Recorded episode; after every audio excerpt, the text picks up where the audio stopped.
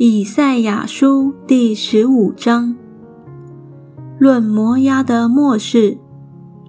一夜之间，摩押的雅尔变为荒废，归于无有；一夜之间，摩押的基尔变为荒废，归于无有。他们上巴邑，又往底本，到高处去哭泣。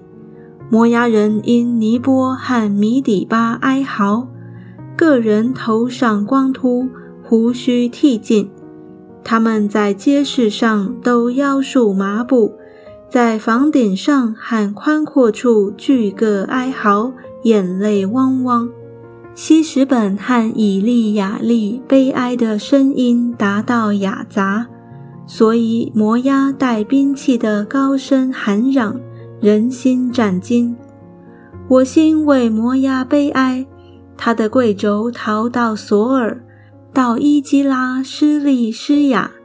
他们上鲁西坡，随走随哭，在河罗念的路上，因毁灭举起哀声，因为凝林的水成为干涸，青草枯干，嫩草灭没，青绿之物一无所有，因此。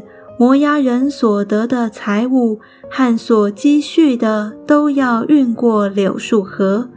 哀声遍闻摩押的四境，哀嚎的声音达到以基连，哀嚎的声音达到比尔以林。